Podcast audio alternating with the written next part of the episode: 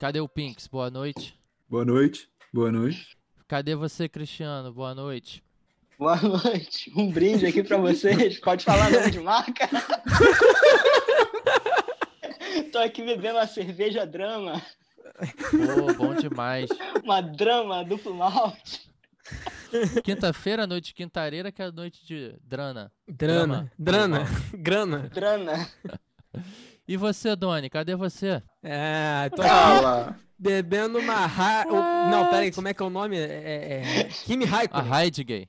Um Heisenberg. A Hack Shag. Uma Hack Shagger. Doni tá aqui no quarto, então beleza. Então vamos começar de uma vez. Hoje o episódio tá muito especial. Hoje a gente vai receber uma banda que são os amigos nossos, que são inspiração demais pra gente. Um exemplo de banda maneira. Pessoal que estudou no mesmo colégio que eu e o Pinks. Então eu vou soltar a, a vinheta e dar as boas-vindas pra eles. Recebam aí. Convidados de hoje. Banda Tereza.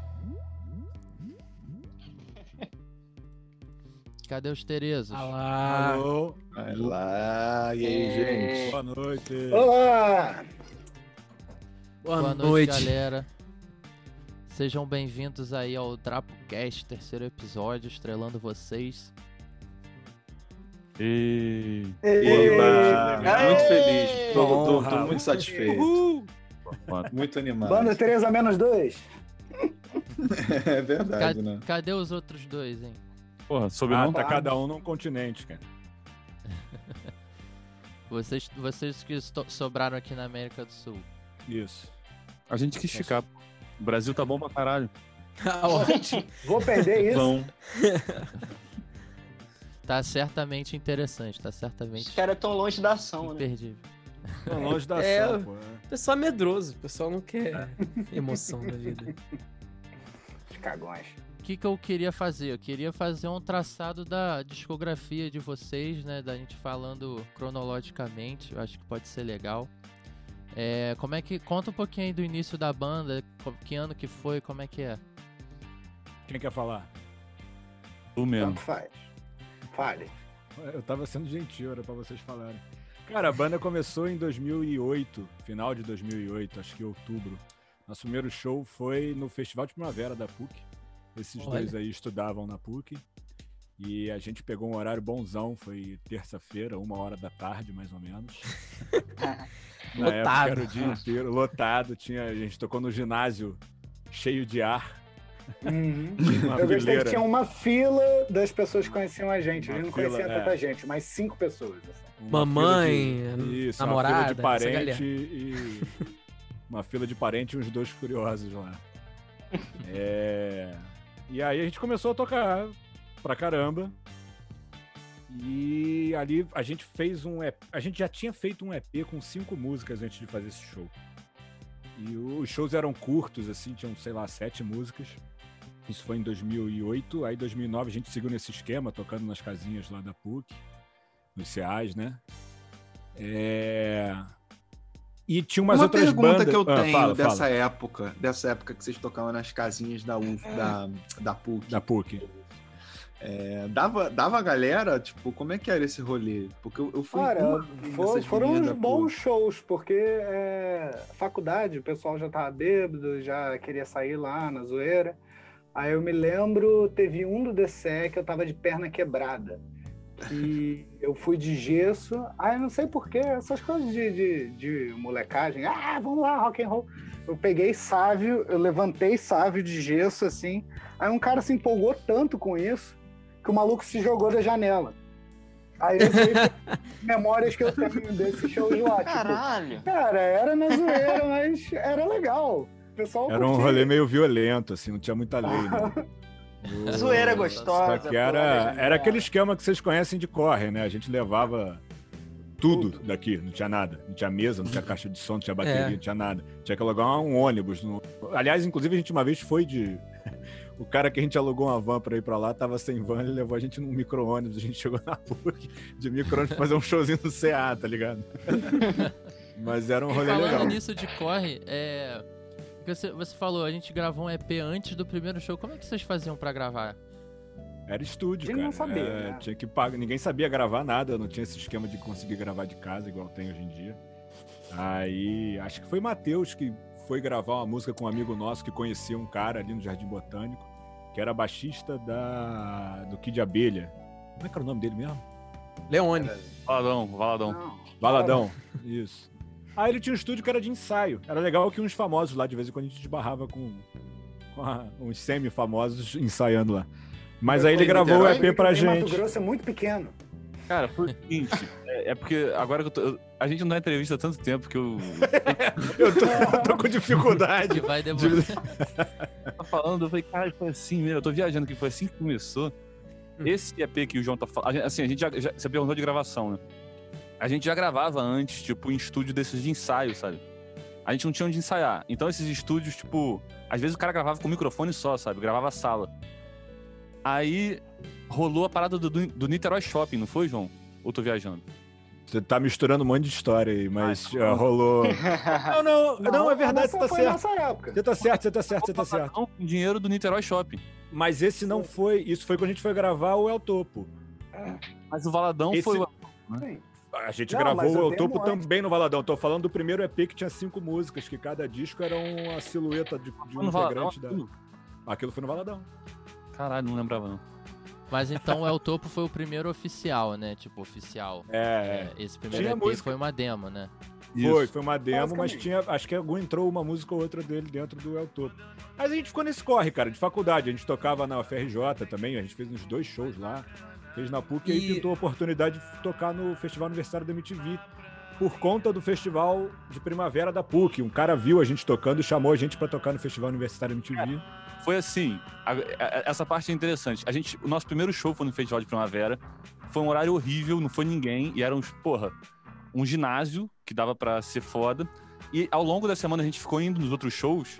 E tinha show que era abarrotado, sabe? Era show pra, pra mil pessoas. Não, a gente, deu uma inveja da porra. nosso show foi uma merda, sabe? A gente ficou muito, muito decepcionado, assim. E, cara, a gente, tipo, lutou o ano inteiro com um único objetivo, que era pegar um horário foda no Festival de Primavera. Foi isso aí, é isso mesmo.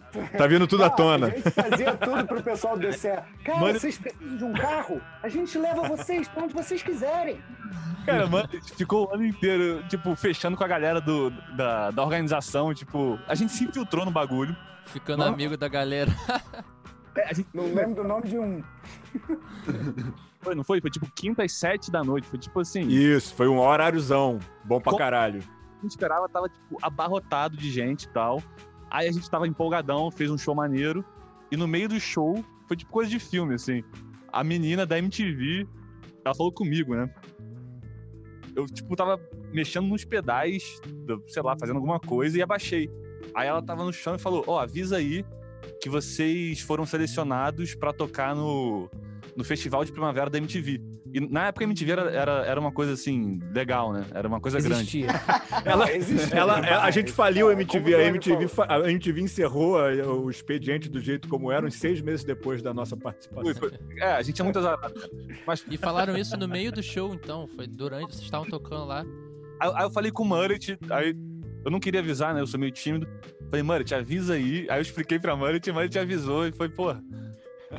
Foi loucura. Na hora a gente nem. Cara, isso que é o mais louco, assim. a gente- acho que a gente nunca deu muita bola pra essas coisas, assim, né? A gente não ficava. A gente achava que, tipo. A gente não via que a gente tava dando muita sorte, sabe? É. Eu acho. A gente bebia muito também. Essa gente época dos ICEAs, a gente chegava uma hora da tarde, tinha que montar tudo e o show era nove horas da noite. Aí a gente estacionava no. Como é que era o nome daquele bar ali na, na rua de trás? Ah, Pires. Pires. né? E que, que não existe mais, né? Não sei se vocês sabem. A gente Fechou? Há alguns anos já. Mas a gente Pô, não, estacionava aí. ali e ficava tomando cerveja até, até porra, a hora do show. Pô, fazia um negócio escangalhado. É. Fala, Vini. Quem É, nunca? é que esse. O Pires. Quando eu toquei ano passado na PUC, tinha ainda. Mas não, é o mas mesmo. não é, é- é- O que acabou não é o bar, é a essência do que era o Pires. Ah, Não, entendi. Entendi. Agora, Não, quinta-feira lá, faliu. Pires, que era um Chegou, bar. Não, faliu, ele trocou de nome, teve uma porra dessa. Não foi, não, ele não ficou Aham. sendo chamado de Pires, não. ele Eu lembro que teve uma época que as pessoas iam até na padaria do lado tomar É cerveja. isso, a padaria. A padaria Ah, que tá bombada. A doca. Foi lá que a Mas- gente bebeu no dia do show Mas era, era o Pires. Ah, entendi. É, eu me identifico muito com essa história aí, porque desde que, tipo, com a- minha outra banda, com a Açúcar, a gente queria muito entrar no Festival de Primavera da PUC. E aí, uns três anos seguidos, a gente não passou, assim. Aí, no ano que a gente desistiu, chamaram a gente, assim, aí botaram num horário legal também, tipo, quinta às oito, sabe? Tipo, fechar o, o, o palco da, da, da, da vila lá. Inclusive, Sim. muito obrigado, Mari Serran, que botou a gente lá.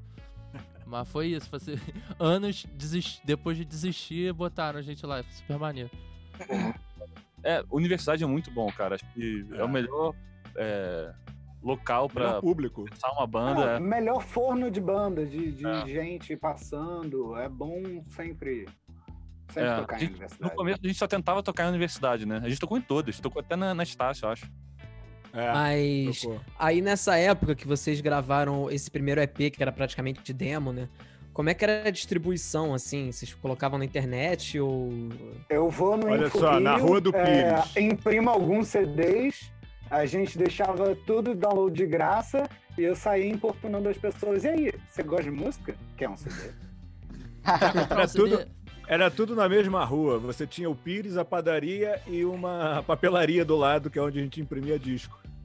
E a faculdade Não, com nada, público-alvo. no E né? a faculdade pra fazer o show, era tudo ali. Não, e tinha uma coisa muito louca, porque não tinha streaming. Então, É.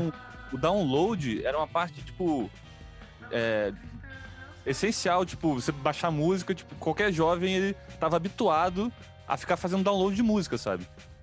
Então, cara, o que a gente fazia, que era, uma, tipo, uma insanidade, e que é, tipo, uma época que eu tenho muita saudade, a gente virava as noites mandando spam pra galera.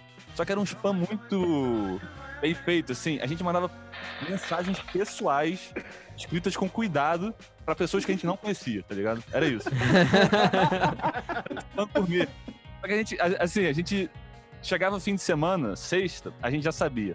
Vamos pra casa de Mullet, cada um levava um laptop e era mandando spam noite adentro, assim, com o link pra download. Ah, E a galera baixava, porque, porra, eles tinham que ouvir música, sabe? Eles tinham que baixar de algum lugar. Chegava o link na- neles, eles baixavam. Então, de certa forma, era, era mais fácil, assim, naquela época.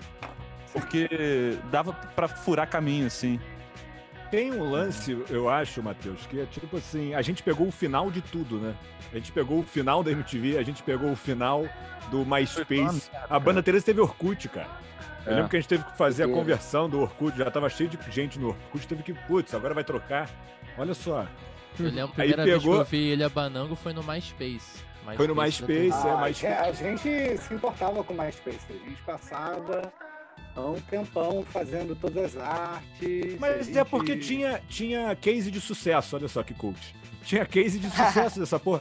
A Malu Magalhães bombou no MySpace, cara. Pode crer. Sim. A gente tinha essas coisas que aconteciam assim, você fala assim, "Ih, então a gente tem que bombar no MySpace. Então. É, Mas eu- nada eu durou oito meses. Era um inferno, porque tinha que ficar Era trocando. o Grande chubaruba. Caraca, era, É. Eu de oito, tinha oito- Era o- assim, era mais ou menos isso. De oito em oito meses trocava a nova mídia que você tinha que estar inserido, aí tinha que fazer tudo de novo. Cara, era muito exa- exaustivo. Eu não Mas esse sei lance como de eu, ir pra eu- casa do eu Mullet era ganhei legal. O, o- eu- por algum motivo ou de alguma forma eu tive acesso ao ao topo, cara. Eu- alguém me passou isso, eu não lembro como. Uhum. Provavelmente Daniel Volpe, primo de João Volpe. Mas não eu não lembro. Eu fiquei ouvindo aquela porra e, tipo, ouvi muito. Eu ouvi o ao topo muito, assim. Eu devo ter ouvido mais o ao topo do que, sei lá, o primeiro Strokes. que tem Impala. Maneiro. E Pô, aí, legal. assim, Obrigado. E tá até hoje o El Topo no YouTube num canal de uma pessoa aleatória, assim, né? Eu é amo o- essa pessoa, deixa ela, ela é a dona. Ele salvou também. É, E- cara, os fãs, cara. A gente trocava ideia com ele no, no, começo, mas Depois do eu, show. eu sei o nome dele, só que eu esqueci agora. Mas Ah, aí é o topo. Foi já 2009, né? É, o que que 2009, tinha do EP 2010. que foi pro, pro ao topo? Pra Nada. onde. É... Grande vai não. mentira, eu acho. Não, não, não, não, não. É, vamos, vamos sair pra Grande jantar. mentira. Garota engraçada. Que acho que Pode só. recordar. Não? É, Rádio Recordar. Eu tenho um interessante pra caralho aqui adiantado, que eu toquei o primeiro cover de Banda Teresa Eu vi do esse show. mundo. Aham. A gente ensaiou. Eu tinha uma banda com o primo do João e com os amigos da, da sala e a gente ensaiou Vamos Sair para Jantar para tocar no show de talentos da escola.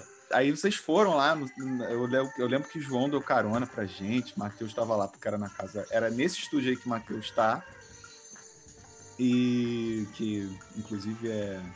Esse cenário eu reconheço. e. Pô, foi muito foda, foi uma experiência muito maneira pro, pros moleques, assim, de, porra, 14 anos, principalmente eu, que tava, caralho, porra, fãzão, assim, da banda, tipo, ah, meu, a- acho que esse pá nem era Eu fã. acho, a gente Ainda. do nosso lado tava a mesma coisa. Caralho, eles estão tocando nossa música. Eu tenho essa lembrança. Cara, A gente ficou boladão. é, Cara- o- eu lembro de um negócio, cara, isso, isso foi meio marcante. Vocês tocaram Vamos Sair pra Jantar, né? Acho que você tava até tocando baixo, se eu não me engano, né, João? Eu toquei baixo, é. Você tocou baixo, é. Mas o meu pai foi assistir esse show, meu primo tava tocando e tal, né? Aí meu pai tava do meu lado e falou assim: Pô, a banda de essa música da banda de vocês é legal, né? Tá tranquilo, larga a faculdade. Dá pra seguir com isso um tempo e depois, e depois qualquer coisa volta. Sensacional. Pink, se você falou que Então- foi, o- você fez o primeiro cover da banda Tereza. Eu devo ter feito o segundo com seu irmão. Que a gente tinha a banda também e a gente tocou Vamos Sair Pra Jantar também, muito show. E eu lembro que um dos primeiros shows que a gente fez com a Dromedários, né, que era eu, Pedrão, né, que fez, fez parte da Drácula, tá na Rosa Bege, Daniel, teu irmão e, e Léo Vila, a gente tocou numa, num quiosque lá em Taquatiara. E aí, tipo assim, encheu, não sei porquê, ficou lotado e a gente tocou Vamos Sair Pra Jantar. Aquela versão do El Topo, né, obviamente.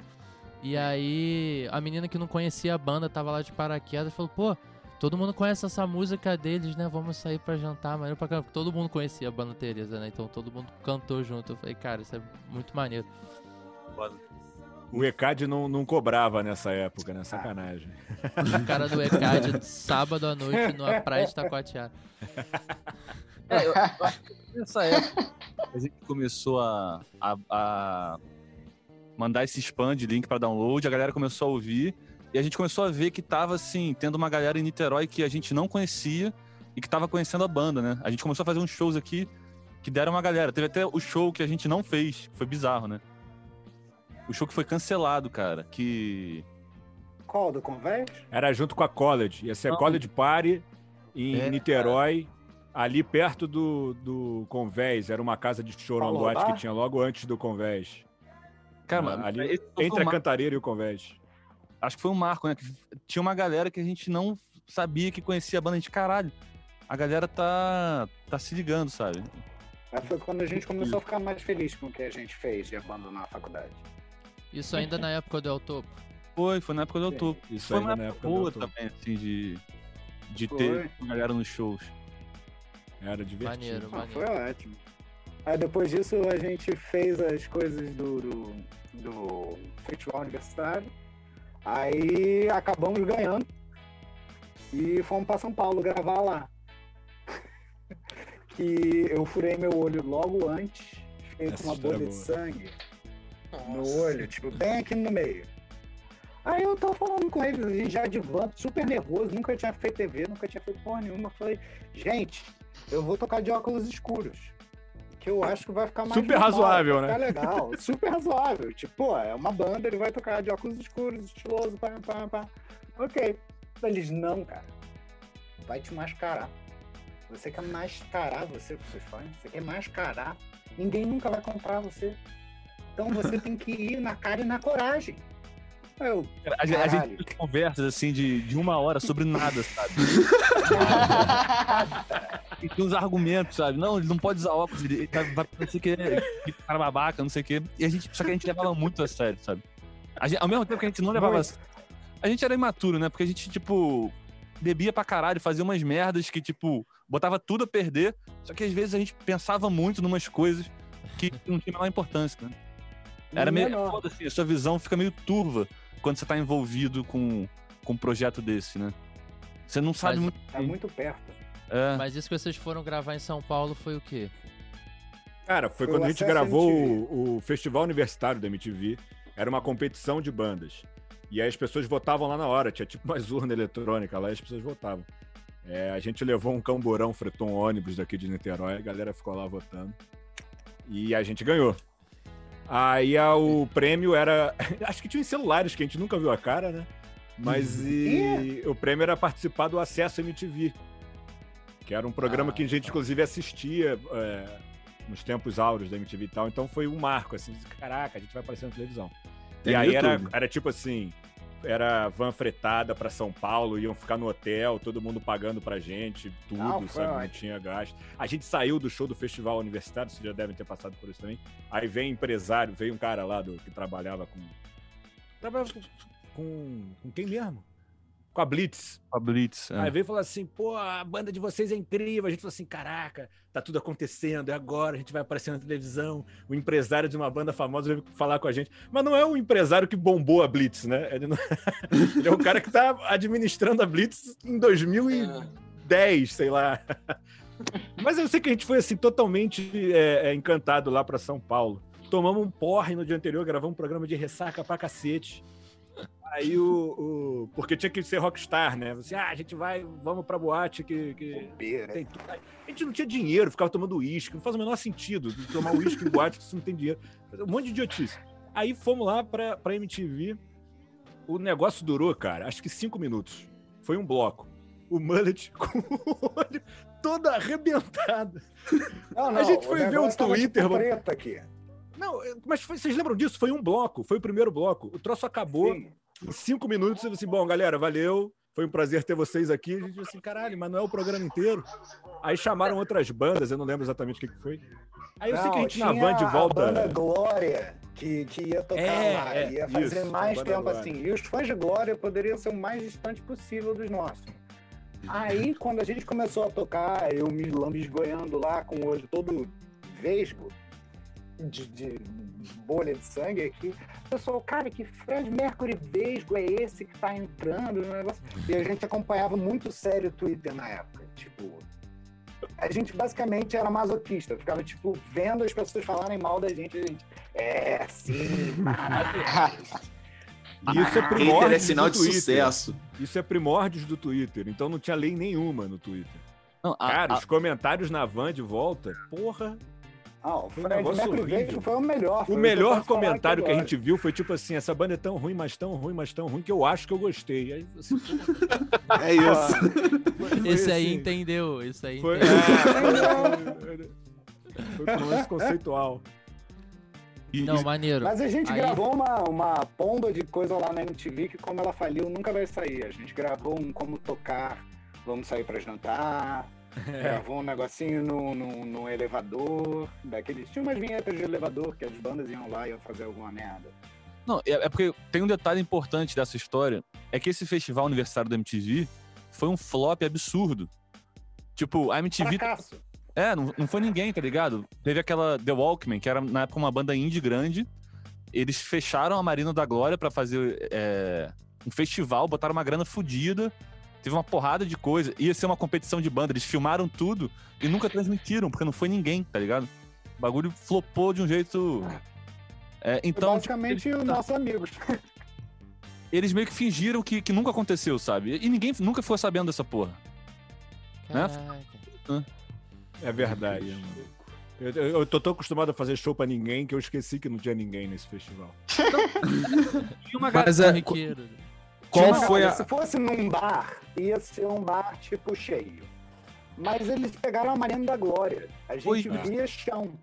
A gente, tipo, tinha, tinha uma multidãozinha de gente num círculo. Claro que nunca na frente, que é a coisa que mais me irrita, nunca na frente do palco, sempre É. uns, uns cinco ou seis pessoas de distância, no meio, como se fosse uma ilha. E era isso, era chão. É porque pra, câmera- pra câmera, assim, tinha gente, mas pra câmera ficou horrível, né? Não ficou legal o É. show. Sim. Foi era muito amplo. evento vazio. Mas aí, é, teve ao topo, e aí eu tô com seus outros discos aqui, quando eles come- vocês começaram a prensar. Tem, tem o dia inteiro de Jerry Du, né?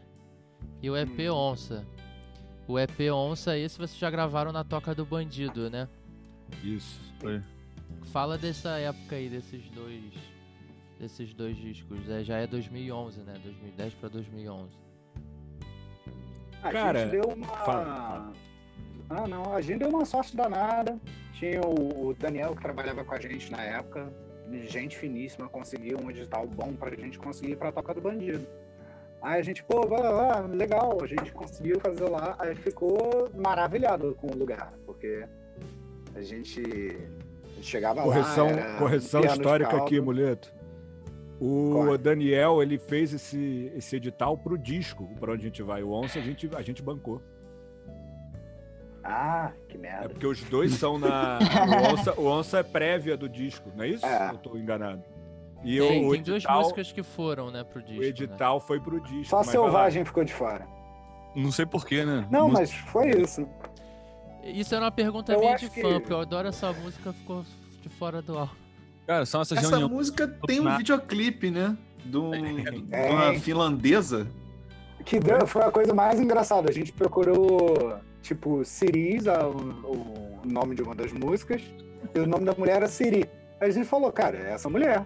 Aí a gente viu as coisas dela, aí ela era boa, aí a gente, pô, bora mandar um e-mail na maior. É muito pior que isso. É tipo, como a gente tá tentando dar um jeito de fazer clipe sem gastar nada. Então a gente começou a pesquisar no Vimeo gente que tinha feito filmagens maneiras pra gente falar, a gente pode usar essa filmagem numa música? Aí a primeira pesquisa que a gente faz, porque a gente queria fazer um clipe da Ciris. Ciris. Apareceu essa mulher dinamarquesa, sei lá, chamada Ciris. Salstack. É. Que, que tinha um vídeo lá que. Cara, foi o primeiro que a gente pesquisou. Era tipo muito foda. Aham. Aí, tipo, vamos mandar um e-mail pra ela, vamos ver se ela topa. Pô, só que essa imagem acho que fica melhor pro Selvagem. Beleza, então vai ser o clipe de Selvagem. Aí, tipo, foi isso. Ela botou o bagulho que ela tinha filmado no- com a nossa música no fundo. Fim. E esse é o clipe. Era um negócio que ela já tinha filmado que não tinha absolutamente nada a ver com a música. Tinha alguma história finlandesa, alguma, alguma lenda por trás dessa porra. Aí o upload, né? O cara adora banda hipster.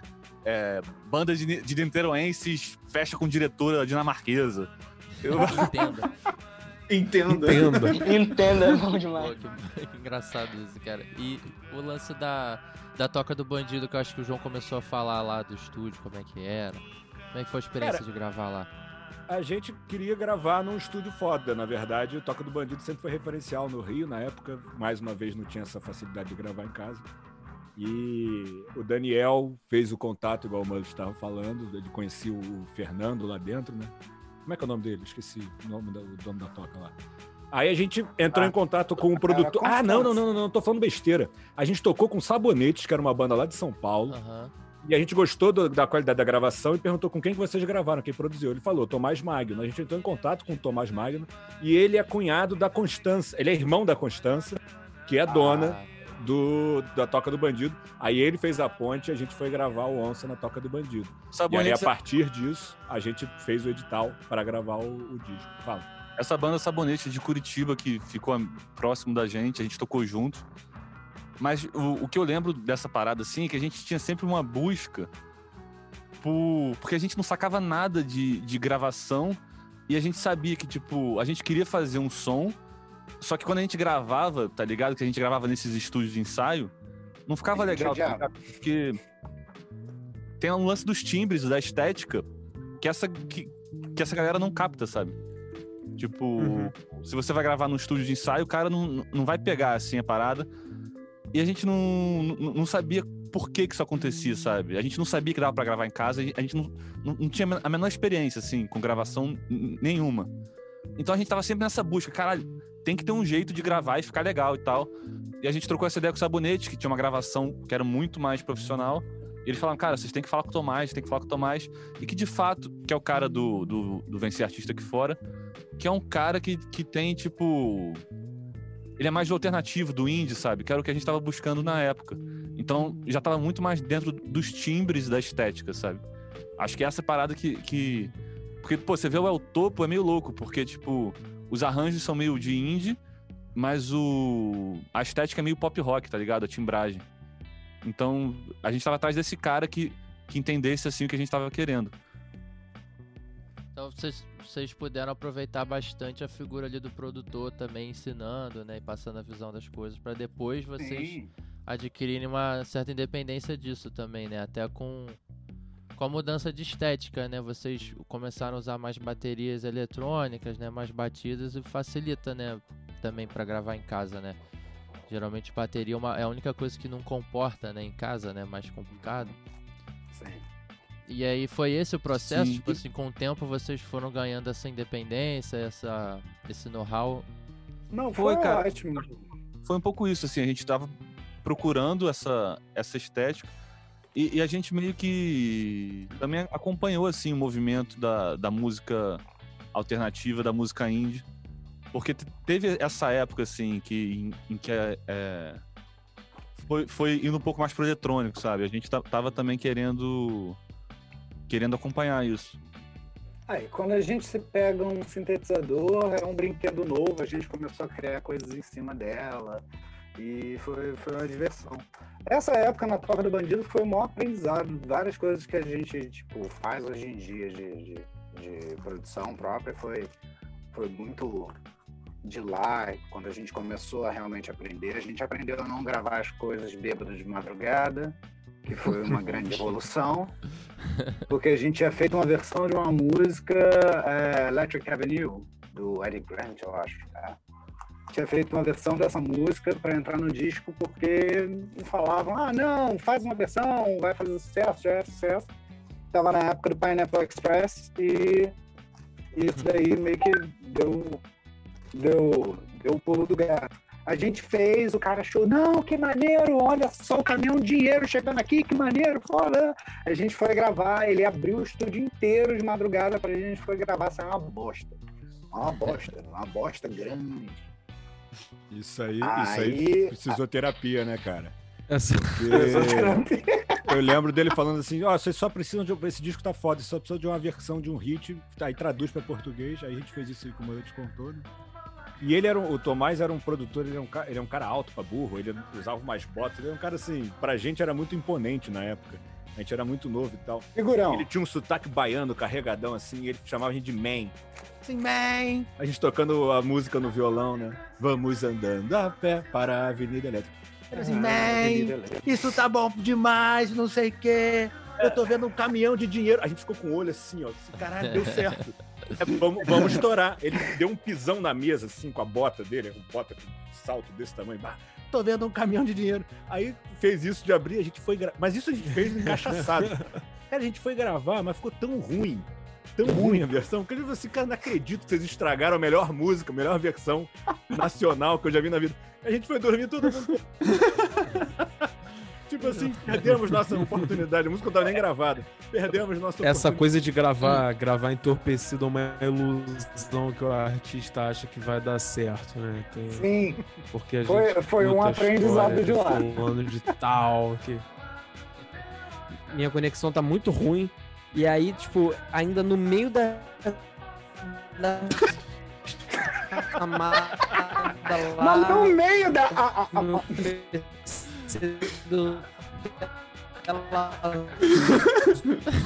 Esse é o quadro Sílabas com Duane Lobo. É, Teve uma hora que eu entrei pelo celular, vocês devem ter reparado. Eu vi que ficou dois Ah, Duanes. entendi. é, esse programa é ao vivo. Todo mundo tá vendo como é ao Essa é vivo. a que eu- O cara tá tentando ainda. Cara, desculpa aqui. Mas enfim, eu tava falando. Vocês não tão. Caralho, tô puto. Ele tá atrasadão Ele tá ainda. muito atrás. Tá com delay. É, Mas o caralho, tô puto, veio inteiraço aqui. Não, não. A, É a com internet intenção, ela você tem sabe, que querer ela muito sabe quando falar. você precisa. Não, Ah, mas o que eu queria falar faz dessa época, essa época aí do, do tem mais disco que amigo não, do quero ser artista aqui fora. Vem É, ser artista aqui fora. Vem ser artista Vem aqui ser fora. artista aqui fora. Era eu- se eu não me engano, é essa época que vocês fizeram um show no estúdio RJ, né? Eu acho que foi o Alguns. segundo show. Eu fui num desses e assim, foi muito bom porque teve participação da da Mamu. mulher do da gangue do Eletro. Assim, Ah, Pô, esse isso eu foi acho que bom, foi na época do Onça. Mas pá. é, esse foi muito maneiro. Porra, foi muito legal. Teve um Aquela cover de João Brasil. A gente ficou tocando um tempo o Gangue do Eletro no repertório, né? Uhum. Quase Era, um... ma- É, era maneirão. Era maneirão. O ruim é que eu tinha que na tremer. escola. Eu lembro. Acho que tocaram essa música. Creme, lá. creme, creme, creme, creme. Creme, né? creme. creme. Quilinha veio pra. O que mais é preciso ser estrogonofe? Creme, creme, creme, creme, Creme. creme. Creme, creme. Quilinha comeu no, no paludo, né? Uhum. Como é que é? Não entendi. Que ela adorou comendo um paludo. Ah, é. Ela se amarrou na paludo, teve isso. Ela Mas o adorou. Bem Ser Artista aqui fora foi, foi meio divisor de águas, assim, né? É, eu queria perguntar desse Abriu um monte de aí. porta. Como é que foi o processo do, do edital? Como é que foi a experiência de usar o edital pra fazer o disco e, e a parte musical, assim? Porque vocês trouxeram Vamos Sair Pra Jantar de Novo, que era da época do El Topo, reproduziram a música inteira. Aí trouxeram músicas do Onça. Como é que foi esse processo todo desse disco? Que foi um divisor de águas mesmo, né? Como você falou. É, o que a gente queria era, tipo, realmente um primeiro disco, como o El Topo, na época, e até hoje, a gente sempre tratou como um EP grande, não era um disco. Então a gente queria um disco para botar a cara a tapa. E saindo correndo atrás, o negócio edital que você fica um tempão para conseguir ganhar o edital, depois do edital a gente tem que sair na caça de quem vai ser o, o beneficiar, o, o patrocinador. Beneficiador, o benevolente. A gente fez algumas reuniões, a gente conseguiu falar com alguém da SEG. A SEG foi ótima pra gente nessa época. E conseguiu bancar o Mas disco lá esse na corre, esse corre do edital é culpa toda do Daniel, da Ponte Plural. Ele Isso, que é. resolveu tudo. Foi a mérito dele. A gente É. só. Ele, dava ok, ele porque era a gente não- maravilhoso. Eu não sei até hoje como é que. Porque não, não- eu não sei como é que se faz isso, que é uma complicação. E ele destrinchou esse universo aí e conseguiu pegar esse edital pra gente, que, pô, foi. Era legal que a gente ficou hospedado na Toca do Bandido, fica dormindo lá. Olha que barato. Deve ter sido uma experiência muito fora de série. Não, eu Você dá boa noite pros é uma Grammys. opção, né? É uma opção pro artista independente e tal, ficar de olho nesses editais de, de É, com disco, certeza. né? De show. Sim. Não, e pra fazer clipe, foi, nesse, foi com esse disco que a gente começou a, a tentar fazer umas produções audiovisuais mais legais, né? O Sandal veio dele. O primeiro clipe de Vamos Sair Pra Jantar foi com o Júlio Sequin, que agora é, é músico também, né?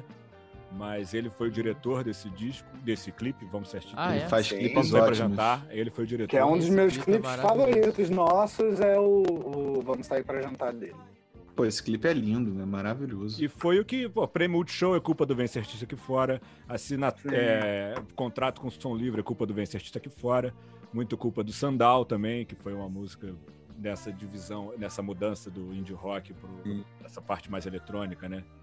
Eu lembro que o, o, o- o Sandal, o Matheus fez o riff ali no, no sintetizador que tinha o... Como é que era o nome daquele? Era um Korgzinho, microkorg. Ah, E aí tinha aquele Grande. efeito que a gente gostou, ele falou assim, eu vou fazer uma música só com as teclas pretas. Aí é o riff do Sandal. é basicamente isso. Acho que eu E nunca o clipe tinha- também, né? O clipe dessa deu uma estourada, porque essa que é o clipe do Google Earth, né? Google É. Sim, sim. Que a Isso. gente fez Cê- com o pessoal da acha que- Hardcore, com o Breno. Foi. O que, que você fala, Matheus? Te falou um negócio, é... Entendeu?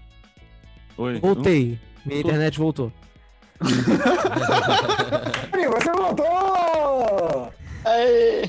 Do One Globo. Não, mentira, eu tô aqui, eu tô aqui há muito tempo. Eu só quis fazer essa piada minha. O pessoal ficou em silêncio, eu aproveitei a oportunidade. É, O que que você tava mas, falando? Ô, João, é, você falou, você mencionou aí a, a som livre. E aí eu queria perguntar, o que, que mudou mais, assim, é, da época que vocês eram independentes pra época que vocês estavam com uma gravadora, né? Cara, assim, Ah. basicamente, rigorosamente, eu acho que foi. Eles têm uma estrutura né, de divulgação própria. Tem a própria assessoria digital, assessoria de marketing. É, na época que a gente entrou, eles tinham um estúdio, a gente chegou a gravar uma música com o João Brasil, que foi Endorfinar, que também tem um clipe, que foi a mesma galera que fez o Sandal, que é a Hardcore. Então, assim que você assina com a, com a gravadora, eles in- injetam uma graninha assim, né? Pouca coisa. Mas o. O que foi tudo no clipe.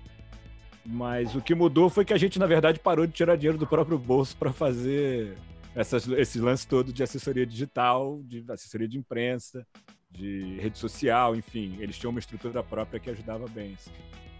E o que é Uhum. foda também do, disso, de você tá. É porque a gente não era da Som Livre, né? A gente era da, da, da Slap. Isso. que era um selo da Som Livre. Mas a nossa editora era Som Livre. Então isso é muito foda. Quando você tem um, um acesso a Major dessa forma pela editora, a gente começou a ganhar dinheiro de direito autoral.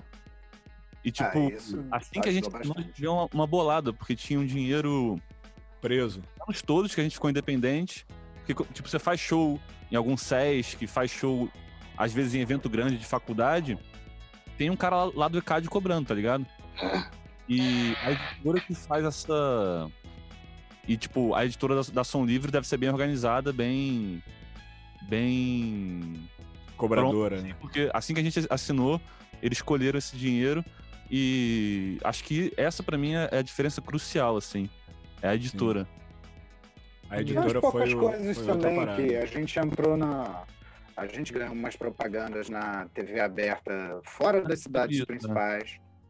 Que era legal. Às vezes a gente, tipo, em estrada era reconhecido, a gente se sentiu famoso, só que não era. É, só a- porque o pessoal tava sempre com a TV ali. eles botavam propaganda em TV do interior. Então, tipo, aqui não passava, mas até hoje, tipo, no Twitter, quando eu pesquiso me- menção da banda, tipo, tem uma galera que fala da propaganda que passava, sabe? Essas propagandas que, que o João fez a, lo- a locução, João, como é que é? Ah, Faz uma aí. Propaganda do disco. A Som Livre tem os melhores sucessos da música brasileira. Banda Sim. Tereza, vem ser artista aqui fora. e tocava. De sundown,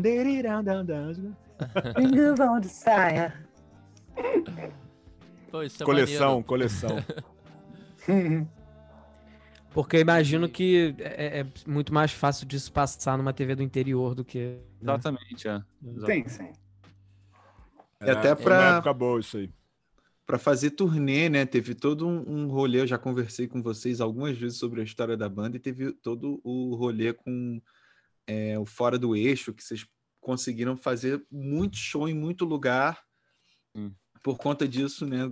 É, foi uma polêmica também o, o- o. Fora do Eixo, eventualmente, mas assim, né, vocês acabam tocando em muito lugar, né? Pra muita gente. A gente pegou Santos.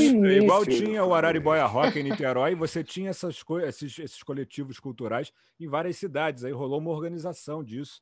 E tinha uma troca muito grande de banda. A gente conheceu muita banda de. de- Tem, tem uma que tá, tá bombando até hoje que começou com a gente, é a Maglore. Maglore volta e meia eu escuto na, na rádio, cara. Sim. A gente tocou com esses caras juntos no estúdio Pô, RJ. tem várias, cara, que, que são dessa época que a gente via, assim, que já era meio que falado, mas depois estourou, assim. Ah, Eu lembro de você falar de do Móveis Coloniais, né? Que vocês faziam muitos shows com eles, né? Móveis Lo- Lo- Coloniais de Acaju. Sim. É, Tem.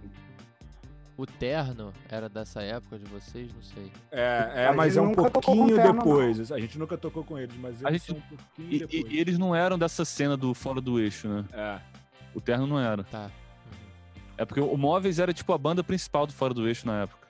Isso. Fora do Eixo era um E a- coletivo de, de artistas e de bandas e do Brasil todo, assim. Cada cidade tinha. Muitas cidades tinham uma sede a e o nosso produtor era o criador da sede daqui de Niterói. Que é a ponte plural. Ponte plural. É, A gente foi para Cuiabá logo no início, aí falamos com as pessoas, ajudamos a abrir até o bar da. A gente chegou a pintar a casa de show, é verdade. Aham, raspar. Antes de- no dia que a gente ia fazer o show, resto vai fazer o de show doidão, do um maior chão. cheirão de tinta. Uhum. Mas, e- Histórias de turnê, né? E isso aí, de... foi em que época? Mas isso 2011. já era. Foi pré, não, foi pré, pré, Foi pré, né? é. Ser artista. Essa Mas época foi de rodar pra caralho. Fala. O... Vai, fala, Dona. Ih, de turnê assim, qual foi o maior perrengue que vocês passaram? Porra, isso aí é uma Olha, briga, é uma briga É uma briga forte. Mas eu tenho, eu tenho um, um, um aí, desafiante. A gente saiu de um show que era em. Ai, cacete. O que a gente fez com o Nando Reis. Que foi um show ótimo, grande, de Nando Reis, Nação Zumbi, enorme. E tomou uma van pra ir pra Barbacena. A gente indo pra Barbacena. Barbacena a gente já tinha, já sabia que era conhecida como uma cidade de loucos. Aí eu, pô, vamos nessa, Barbacena. A gente passou, acho que umas 11 horas na van, talvez mais, não sei. Mas a gente chega lá destruído e era para tocar num restaurante italiano, com gente comendo.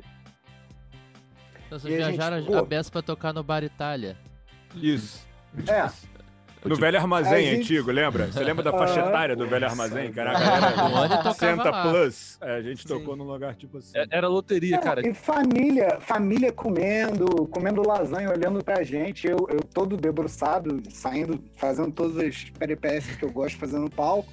E o pessoal, cara, que esforço é esse, o cara comendo lá.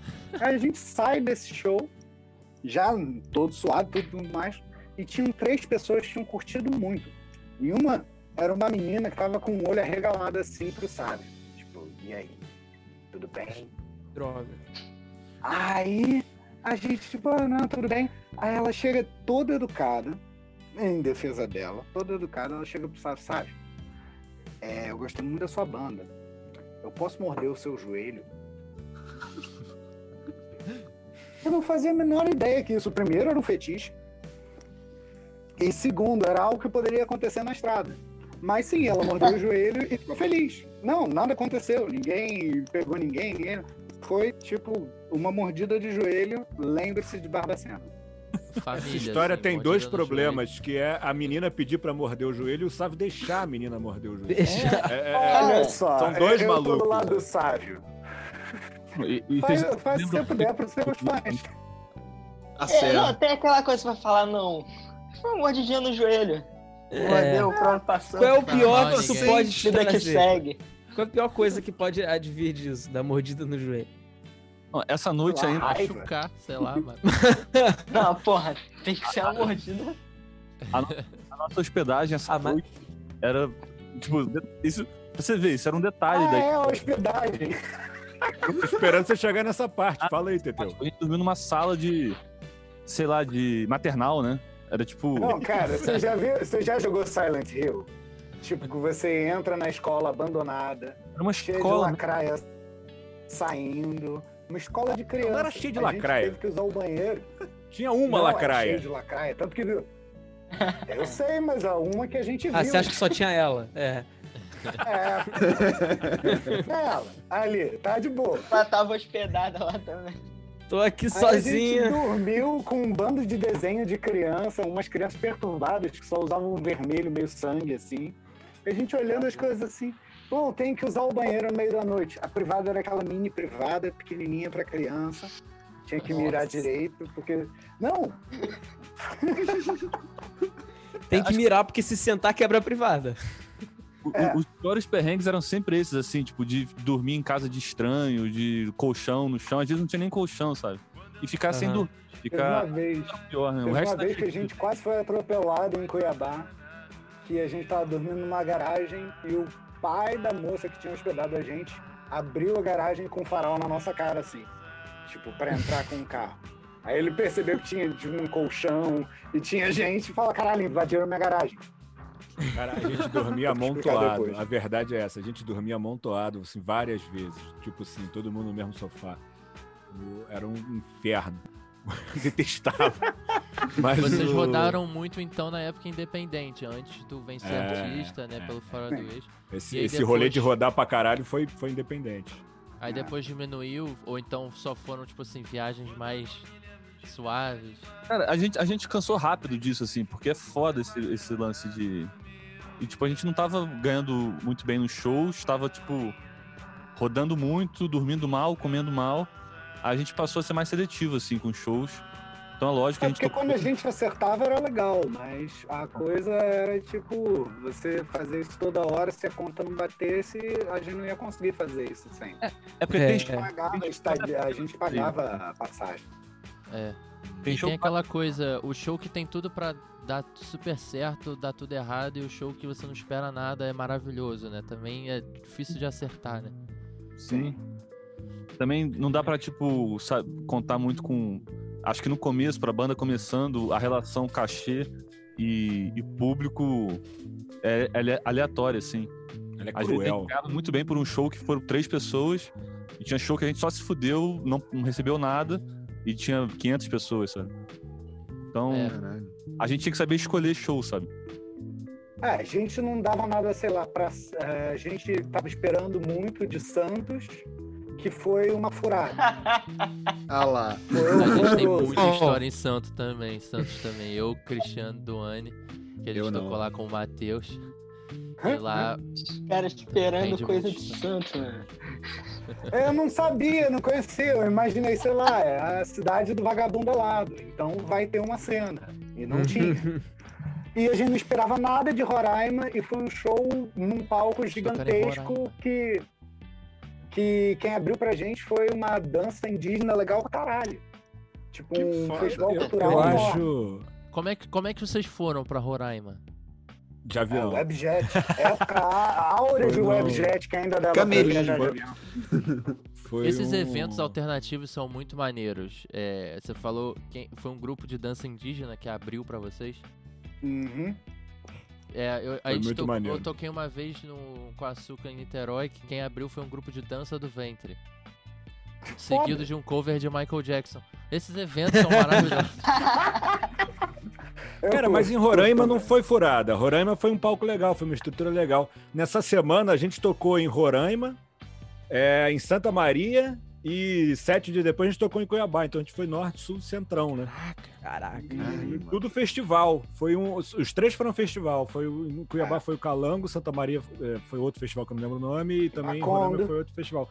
Mas esse negócio de ficar mais seletivo também com os shows, eu acho que tem uma coisa simultânea que acontece aí que é Vocês que é você conseguir ficar. que a música chegue nos lugares sem você ter que ir lá. Na época É. não era não era fácil fazer isso igual igual é hoje em dia.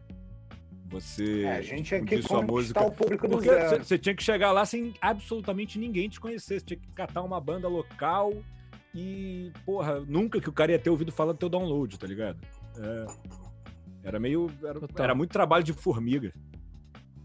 Ainda é, né? Porque a dificuldade que era para você né, enviar pessoalmente links e falar e mandar e-mail, mensagem para perfis, meio que ainda é a mesma, voltou a ser a mesma coisa que teve o boom do É, Essa- hoje é um bilhão de pessoas fazendo isso e você é só mais É. um.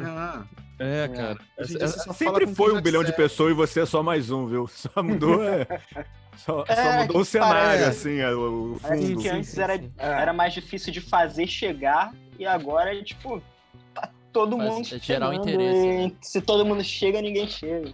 Sim. É, o orgânico morreu. Existia alcance orgânico. Agora o alcance orgânico é só pro que já tá contigo e olhe lá, assim, nem, nem quem tá contigo tá, tá vendo o que você tá falando. Então é muito difícil. Tem, tem que. Se quiser falar na internet, acaba tendo que botar dinheiro ou, ou ter, ter a sorte de viralizar um tweet ou viralizar um. Olha, a gente pegou aqui. muito no início, então ah, essa- Hum. os caminhos assim de dinheiro ainda não estavam prescritos dentro Era muito diferente. Então é né, por isso que a cara? gente testou tudo. Sim. É Não, verdade, viu né? o Facebook você não tinha que pagar pra fazer post. pô. Todo mundo via. Era É. cronológico, né? O feed das, das Verdade. vezes, né? Agora é por relevância, né? Aí, Relevância pra você. Vamos falar do... Fala aí, pra onde a gente vai. Antes disso, eu queria falar do Altas Horas. Eu queria saber, acho que eu nunca perguntei isso pra vocês. Como é que foi tocar no Altas Horas? Que foi é, o, o artista que Ah, isso é vencer É. artista, né? É, É, por isso que eu queria falar isso antes da é gente pro- verdade, é verdade. pro Pô, Laranjinha. Mano, ele deu um espaguete, né? Ah, me diverti. Fiz espaguete pra eu- geral, espaguetada. Não, o pessoal deu um espaguete. legal. A gente ficou amigo do. Ai, cacete. Era. O pessoal que carregava os holds do Revelação, que eram Isso. super gente fina. E começamos a conversar lá fora, porque né, eu fumante, eu sempre saía pra fumar, encontrava as outras pessoas. Aí- Os outros fumantes. os outros fumantes. E foi, foi uma viagem mesmo. A gente nunca tinha feito um programa assim tão grande. Deu, deu. A gente tava com muito medo do técnico de som não conseguir ajeitar o som como a gente queria, porque na época a gente gostava de fritar com isso. Se o técnico for ruim, a gente vai ser uma merda. Não, a gente já era uma merda. A gente vai continuar. E lá Tem toca técnico. ao vivo, né? No Altas Horas. É, lá é ao vivo. É, é mesmo. gravado, é um ao vivo gravado, né? O programa não vai ao ar ao vivo, mas ele não tem muita edição. não. O que eu achei legal do Altas Horas foi que o- a gente descobriu que o Rogério Flauzino é um domingueiro que fica vendo reprise de Altas Horas. Que ele tweetou. Na reprise do Altas Horas, ele tweetou, pô, legal essa banda. Feito em completo. Aí, aí a gente falou com ele. Pô, Rogério, que legal, J Quest. Rogério, né? Que a gente fica. Quando o cara twitta, pô, te marca, você Fala, fica aí. Roger. Nosso Fala. Roger. Aí falou assim, porra, legal, cara. J Quest é uma grande influência nossa. É, e aí, ele veio tocar, cara, no Circo Voador. Foi o primeiro show do J Quest no Circo Voador. E ele botou o nosso nome na lista VIP. Foi mó barato que você chegava no, no Circo Voador. Eu tô com o nome na lista de quem? Do Rogério Flauzino. Aí a gente chegou, entrou no camarim ali do circo, né? Que é um, é um camarim do circo. Pô, É, um ovo. Aí eles, cara, eles botaram uma cabeçada de gente. Assim, era muita gente. Era muita gente. A- a- a- o, o camarim tava parecendo a área de fumante da, daquela boate que, da, da Casa da Matriz, em 2008. tá ligado? Uhum. Nossa, que ficava todo mundo aglomerado ali. Aí a gente chegou e o Rogério assim: pô, que bom que vocês vieram. Eu nunca tinha falado com ele na vida, foi só uma conversa de DM. Chegou o resto da banda. Porra, Rogério, mais cinco homens pra dentro? Esse, ele, ele passa uma energia muito, muito agregadora, né? Se você for no perfil do Instagram do Gilberto Gil, do, do, do Milton Nascimento, tem sempre comentário do Rogério Flauzino. Pode crer, maravilhoso. sempre tem. É é, um é verdade. É verdade. Ele, É ele é um grande digital. entusiasta. Do Ele é um Milton grande Nascimento, entusiasta. principalmente. Acho que ele, é ele deve ser muito apaixonado pelo Milton, assim. É, porque Eles são de Alfenas, né? essa coisa de Minas, né? Deve ser. É, sim. É, Mineiro é foda. Mineiro é, é- pô, Mineiro é muito maneiro. Beijo pro Olha. pessoal da Dédalus, do Elias, que É. salvou a gente lá Beijo, em BH. pessoal da Dédalus. Pode crer. Mas aí vamos pro, pra onde a gente vai? O- Tô com ele aqui. Eu lembro da primeira vez que eu ouvi esse disco, no, indo pra um. Isso é um pouco piada interna, mas indo pra um Games Bar, indo pra casa do Mullet, eu nem conhecia vocês direito. Eu tava no carro com o Matheus dirigindo, aí vocês botaram, olha isso aqui, pá! Aí botou e começou a tocar, achei do caralho. Eu falei, caralho. Tem um pôster esse, esse disco. Tem, tem um Ah, post. não mostra isso. É. Tem um Mostra. quer ver Mostra. post. Mostra aí, mostra aí. Pera aí. Esse bugre é seu, né, o, o João? Foi vendido já. Esse era? tá fazendo, tá fazendo Cara, que vergonha. dunas. hein? Alpargatas. Olha só. Ah, essa eu foto me é amarro legal, nessa cara. fonte aqui, eu acho essa fonte da hora. É do caralho. né? Roubamos. É, cara, Da o- fontes.com. esse disco, Basicamente, net fonte, cara. até, até pelo pôster, acho que já diz muito, assim, desse disco. Porque ele foi uma tentativa nossa de tentar e tornar, ficar um pouco mais acessível, sabe? Porque é, acho que com o tempo, assim, você vai... É, você cansa um pouco, sabe? Tipo, caralho, beleza, chegamos aqui. Como é que a gente vai além disso aqui, sabe? Porque a gente tava fazendo altas horas, mas tava dormindo na casa lá do fora do eixo, amontoado, sabe? Dormindo em cima das malas. Então. Acho que no som até fica claro que, que ele é uma tentativa de botar um pé no pop muito maior do que no Vence Artista aqui fora. Que apesar de ser, ser- ter os seus momentos pop, ele ainda é um disco estranho, né? O Vencer Artista aqui fora. A própria versão de Vamos Ser Pra Jantar, ela é quase experimental, assim, né? Um monte de. Ela demora a acontecer, a bate- bateria é uma loucura. Então, nesse sentido, acho que dos arranjos, tudo, a gente tentou pegar aquilo que a gente já estava fazendo e tornar mais palatável. O que, vendo hoje, acho que nunca é um, um caminho bom, assim, você tentar fazer isso. o que, que vocês acham? Interessante. Olha, sei, eu é... acho que a gente sempre gostou de fazer coisa diferente a cada coisa que a gente fazia, desde o topo pro Vence Artista por fora e todas as outras coisas. Eu sempre achei que era, era um- uma parte que a gente tinha que botar pra fora, uma coisa que a gente tava querendo esse som, porque a gente escuta bastante música pop e a gente gosta e queria fazer do nosso jeito. Eu Mas- acho que, que não foi bem dosado, é isso. Porque tem uma coisa que eu gosto muito do Para Onde a Gente Vai, que as músicas foram todas feitas voz e violão. diferente do, do Vence Artista Aqui Fora. Uhum. Todas eram canções. E eu gosto muito, eu particularmente gosto muito disso. Quando você pega qualquer música, ela pode ser um arranjo, pô, diferentaço, um negócio super é, é, à frente do, do tempo, da moda, enfim. Mas é, eu gosto quando você consegue pegar e tocar no violão qualquer música. É. E o- todas as músicas do disco foram compostas assim. E aí a gente deu, deu- acho que rolou um, quase uma overdose ali de, de tentar deixar mais pop possível. Eu lembro que eu e o Matheus, a gente fez uma lista de. Desde a década de 50 até 2008, sei lá. De, a gente pegou por ano é, uma música que tinha ficado em número um. A gente fez uma playlist só de números uns, assim, ao longo da, de Cara, a gente só 60 via- anos. Tipo, tem melodia da Taylor Swift, melodia de Red É. Hot. É tipo, é uma miscelânea de, de coisa ali que a gente tava na, com sangue nos olhos, assim, e era um estresse do caralho compor essas músicas. Caralho, esse disco foi o mais estressante de gravar. tipo, e- a gente estava querendo, ah não, a gente precisa virar isso aqui e, e trazer mais caixa pra banda. E é isso que vai ser, se não for, a gente tá errado, e é pior músicos do mundo. Aí a gente ficava numa pressão toda vez pra gravar esse disco. É, foi, foi uma viagem grande pra Teresópolis. Cara, é muito louco, é. E, e, tipo, é louco como que, tipo, a gente pensou muito em cada detalhe, mas tudo se dilui, sabe? Porque não é. Não era muito verdadeiro. Tipo, cada bumbo, cara, cada caixa, a gente levava uma hora pra escolher. A gente fazia um, um negócio que a gente chama de UFC. A gente ficava. tipo, tocava um bumbo, aí tocava outro. Aí a gente escolhia o primeiro. Aí aquele que ganhou, vai ser com, com o próximo. E, cara, ia assim com tudo, com hi-hat, com hi-hat aberto, com bumbo, caixa. Tudo A gente sempre demorou pra fazer disco, uma porra foi absurdo. É uma merda. Cada frase, cada letra, cara.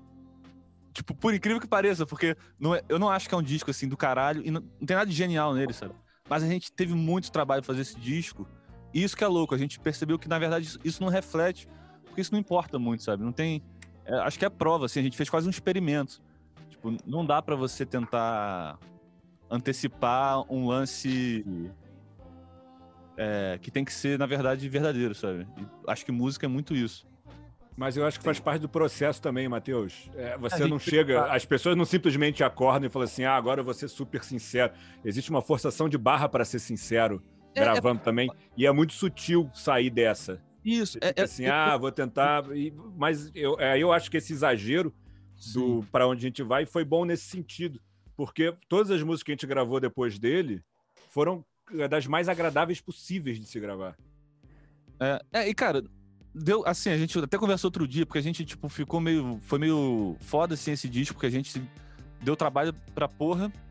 E a gente não tinha. Aí teve o lance do Superstar, né? Que, que a gente perdeu tocando a música do disco. Mas a gente tava fazendo.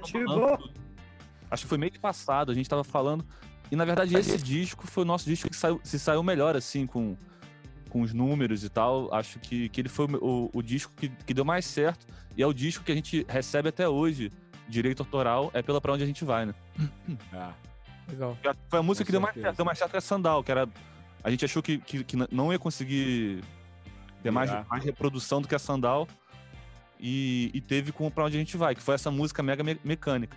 É porque eu acho que tem um lance que, é- que é assim, se você é Tem um um remix dessa música também, né? Que eu acho que ajudou, não foi? Do sim. pra onde a gente vai. Foi, o remix também. Acho que o remix tem mais view do que o, do que o do original. original. Mas falo, só pra me corrigir aqui, é porque, tipo, eu acho que se você é um cara, tipo, da música pop, eu acho que, tipo, cada um tem que ter, na verdade, a sua verdade, tá ligado? É, talvez o, o pra onde a gente vai seja nossa verdade naquele momento, mas não é a nossa essência, eu acho. É. Isso que foi meio estressante, o processo. Porra, a gente passou a régua lá em cima no estresse, né, cara? Foi É porque a gente difícil tava sair. fora, fora da zona de... Cara, Oi?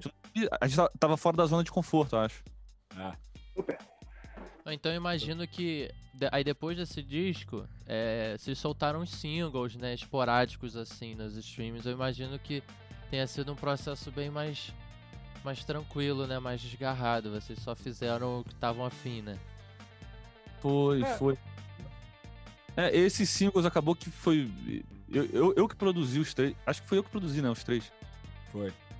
Sim. E fo- foi meio. É porque foi assim, depois do. A gente tava meio que já estressado com a banda e tal. E não tava tendo, tipo. A gente não tava se sentindo seguro, sabe? De continuar. Porque a gente tava fazendo só isso na época. Então depois do Superstar, a gente. Na verdade, antes do Superstar até. A gente teve uma conversa que a gente. É, aquela ia ser uma, uma tentativa, assim, porque a gente não queria fazer o Superstar, na real, né? A gente não tava animado com essa porra. né? Tô falando merda? Não, não, não, Não. não. Tá, tá, tá, tá Tá corretíssimo. tranquilo. A gente não tava muito animado com o Superstar já, e a gente resolveu levar aquilo como uma última chance, assim. E a gente já tinha esse plano de, caso não rolasse, não, tipo, ganhar o programa, né? Mas, tipo, caso a banda não, não é, melhorasse.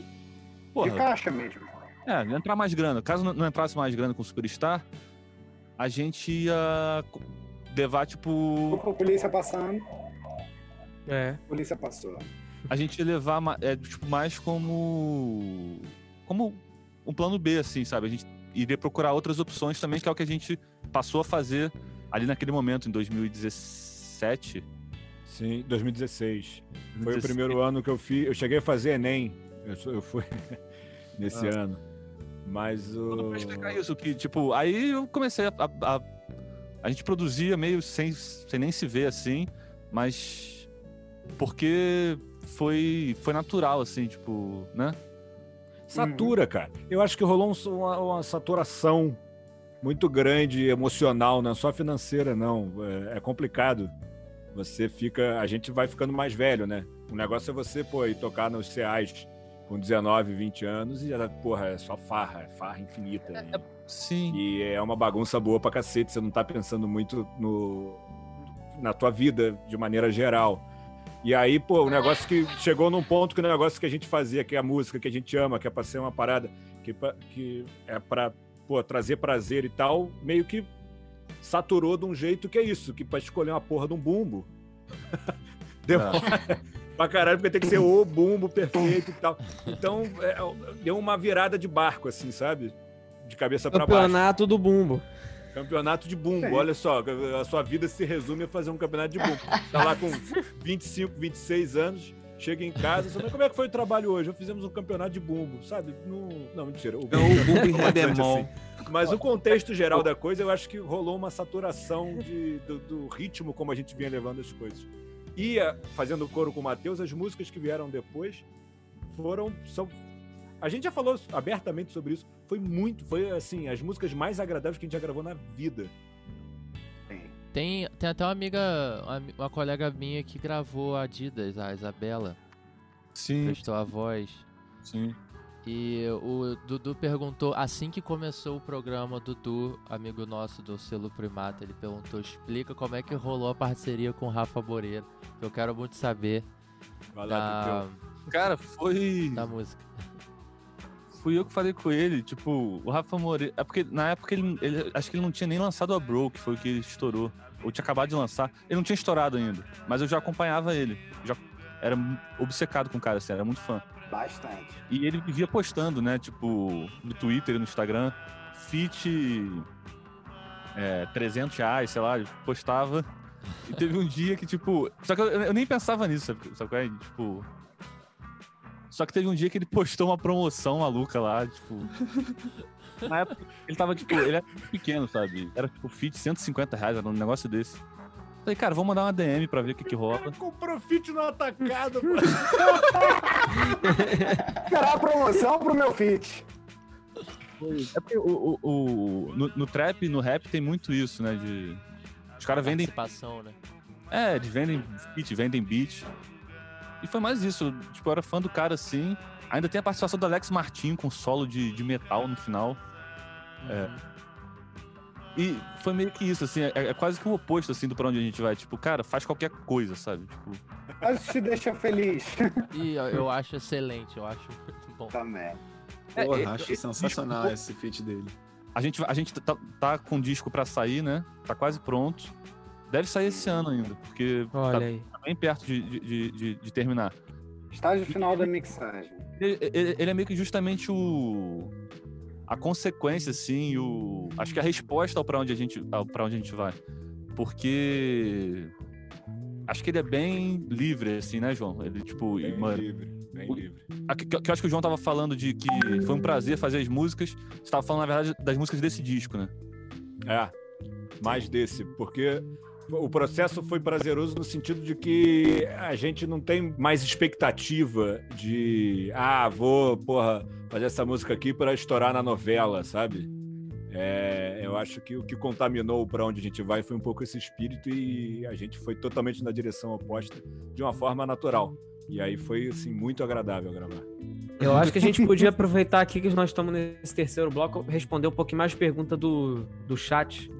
Também acho. Bom, Dá uma cavucada aí, ver o que o pessoal falou.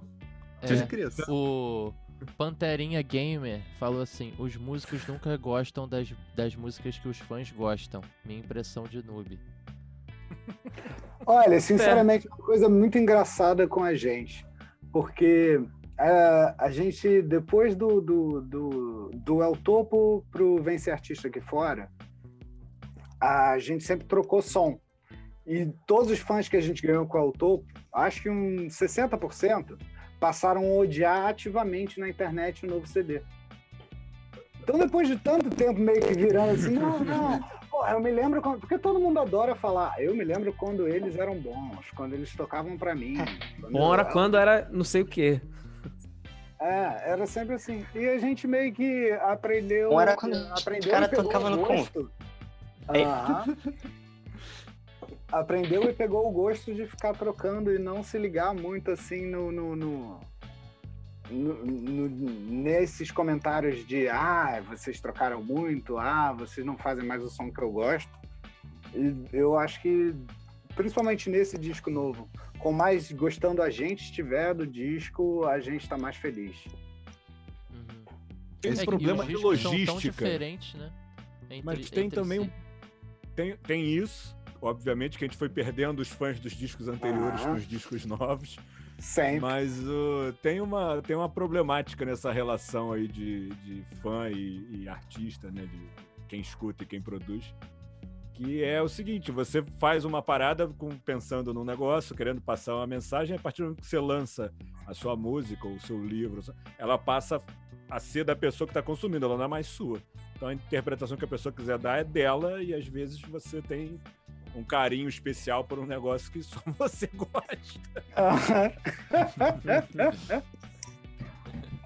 É verdade.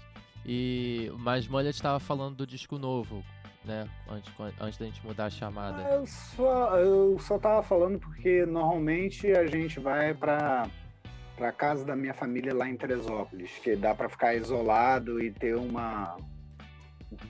Ter, quando a gente consegue tempo, juntar todo mundo, pegar um final de semana e respirar música. Tipo, a gente acorda fazendo melodia, a gente acorda fazendo coisa, a gente acorda fazendo tudo. A gente Acorda fez quatro isso. da tarde fazendo isso. Sim, mas a gente também vai até às seis. É, acontece. Não, tá correto. É a partir do momento que a gente acorda. É. Tô mencionando a hora aqui. A partir do Achei momento que a gente acorda. Tudo bem. Aí é, a gente fez isso a primeira vez assim mais profissionalmente no para onde a gente vai. E foi um estresse absurdo.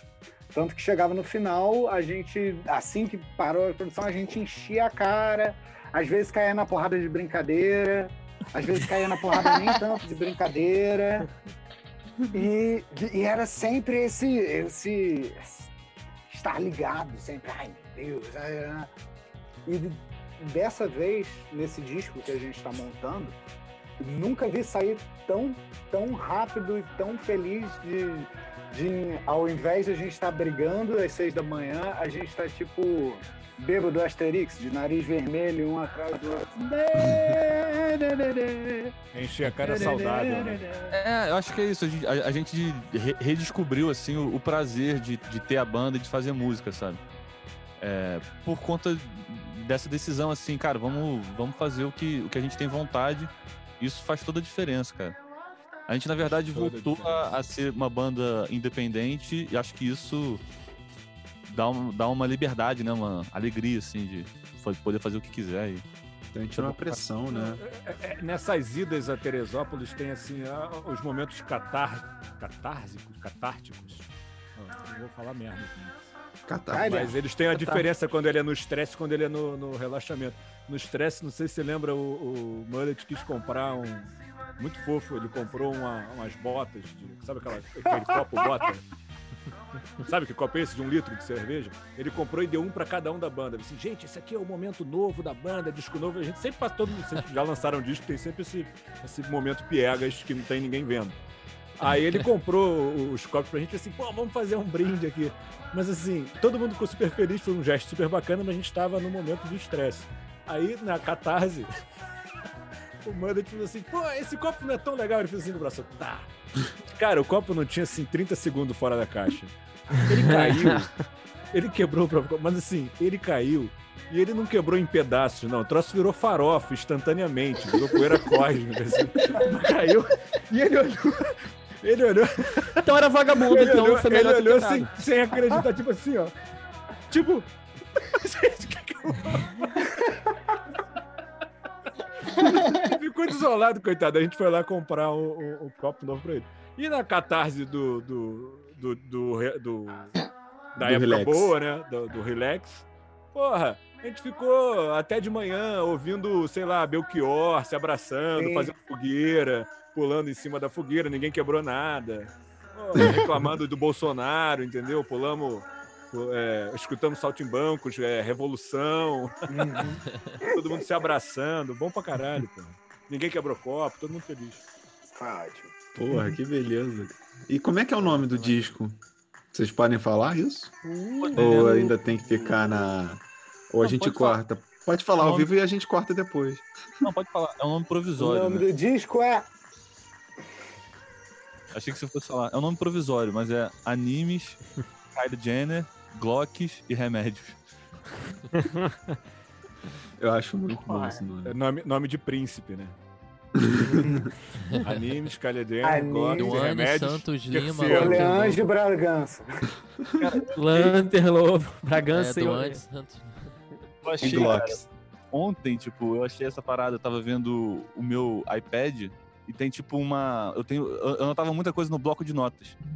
Tava vendo um monte de anotação, aí tinha uma de 2014 com ideias pro nome do disco, do segundo disco, do Pra Onde a gente vai. Antes até da gente. Batata Brita. Aí uma das ideias era. Deixa eu ver, deixa eu pegar aqui. Eu, eu- eu- o João me mostrou essa foto, era um Não, eu caderno me, le- eu me lembro disso até hoje. O meu favorito era Fatata Brita. É, tinha isso. Batata né? Brita. Fatata Brita era muito bom. Ah, acho que eu já vi isso também, que tinha demorou também. Não, é porque esse daí tava mais perto de fazer. É antes disso, tá ligado?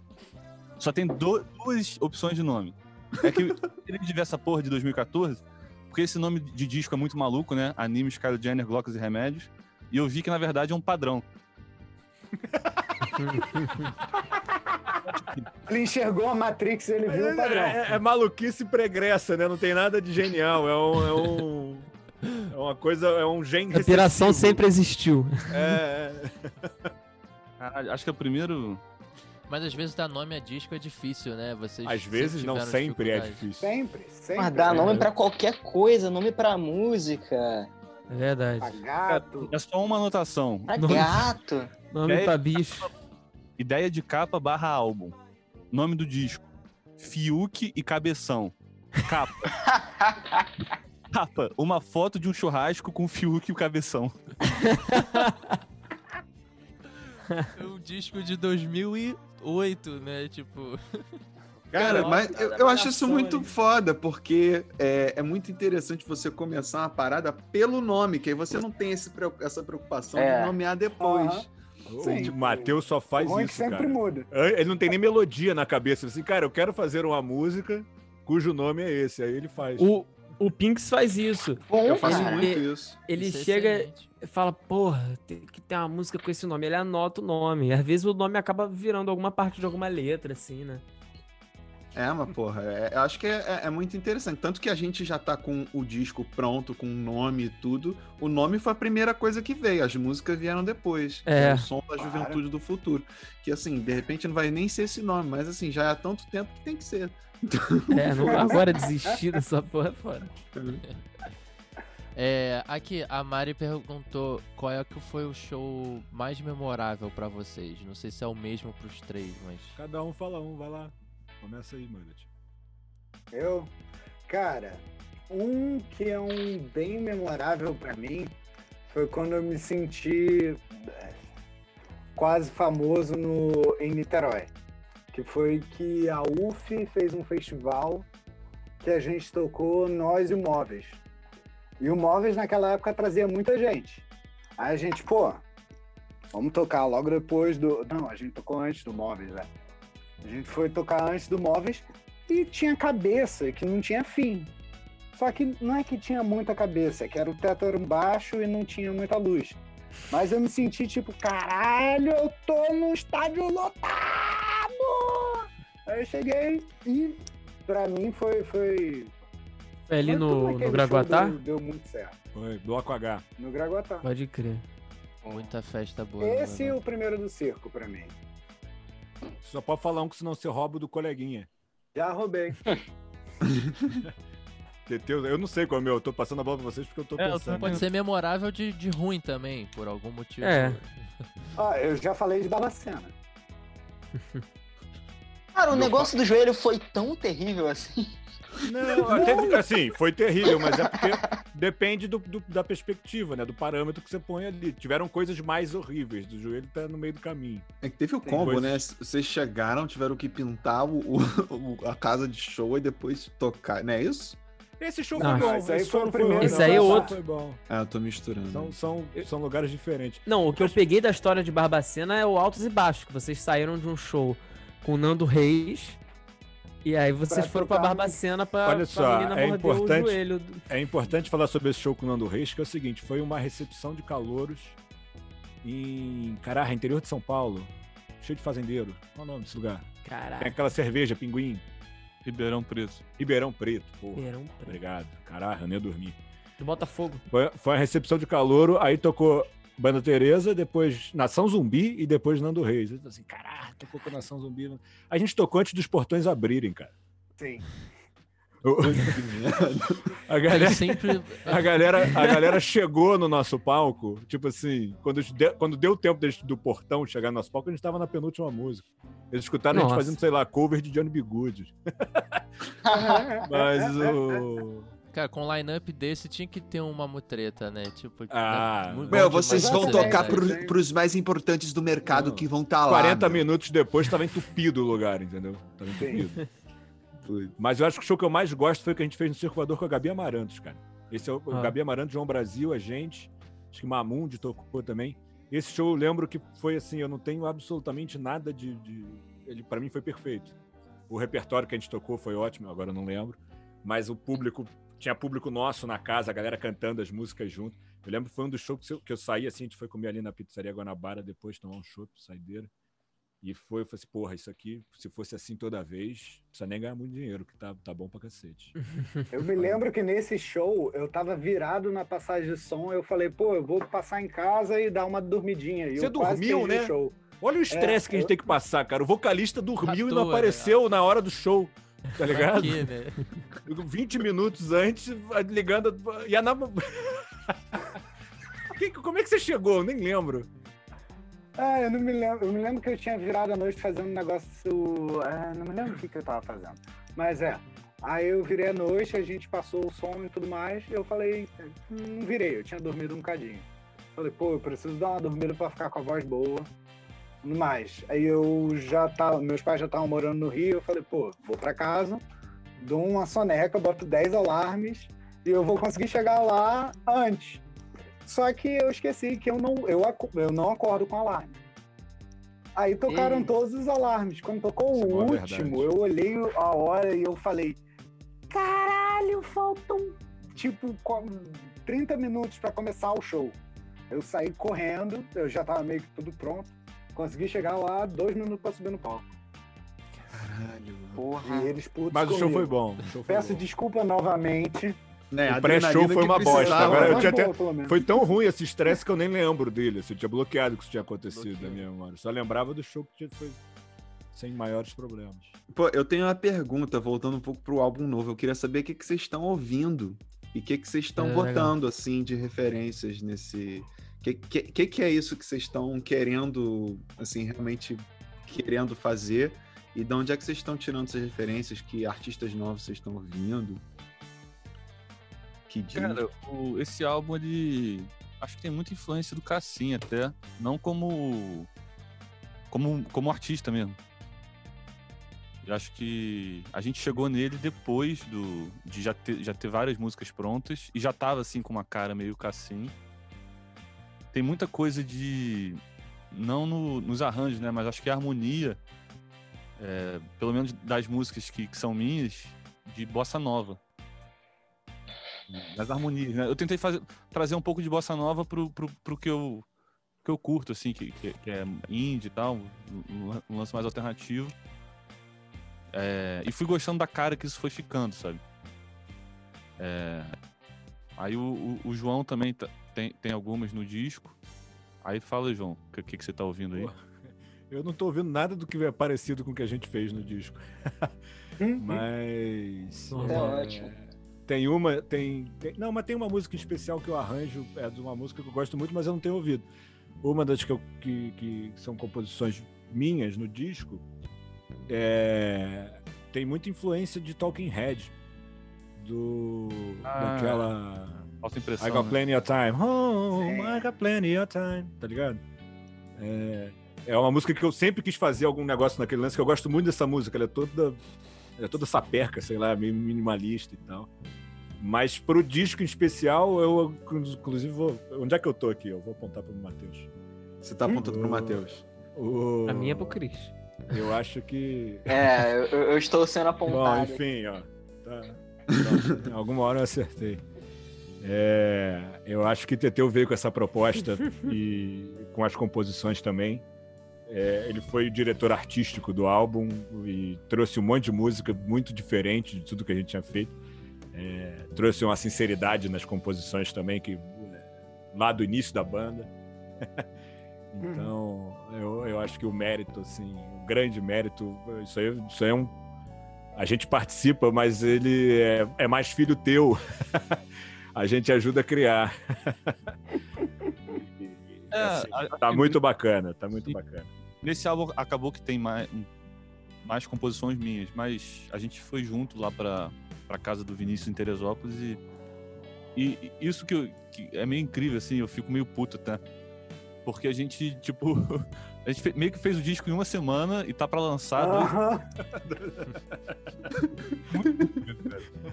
Tipo, por né? Chatão, tá ligado? Pô, CD inteiro, pronto. é porque agora não tem pressão, a gente não quer fazer as coisas, é, né, né? Aí tem esse, esse lado negativo aí de fazer as coisas relaxado, que você relaxa demais. É, porque c- vocês devem estar achando que é um disco do caralho, que a gente tá três anos fazendo, mas não, a gente fez em duas semanas e ficou o resto do- dos dois anos sem fazer nada. Basicamente. Bem Vou isso. mandar um abraço pra Vulpe aqui. Que a VUP tá há quatro anos, né? Fazendo. Não, eu, eu exagerei. uh, São três anos. Tá bom. Só três. Não, mas a gente não tá muito atrás, não, porque tem música do Som da Juventude três anos que e meio. tá fazendo aniversário aí, né? É, não. Porra, Vocês E- o Comer Frutas. Não, porque o comer frutas foi, foi muito louco, porque a gente tá com disco pronto, né? Essa é a mesma história. Tá, tá pronto, só falta gravar. E. Só que aí o Pinks fez a música. E aí falou, ah, vamos fazer essa aí. A gente falou, tá bom, vamos fazer essa aí. Essa parada E aí de foi fazer uma música nova que single. entrou antes das velhas, que ainda não Ah, saíram. Só É. que ela, ela furou fila. Furou fila porque, Furou fila, né, tipo, a gente tá com essas músicas. Porra, é, a quarentena pegou todo mundo de surpresa pra caralho, né? Então adiou o plano de todo mundo. E a gente tava com um disco pronto pra, assim, sentar, pegar, gravar. Porra, alto astral pra caralho. Porra, engraçadinho pra caralho. E assim, porra, não dá pra ser alto astral e engraçadinho agora.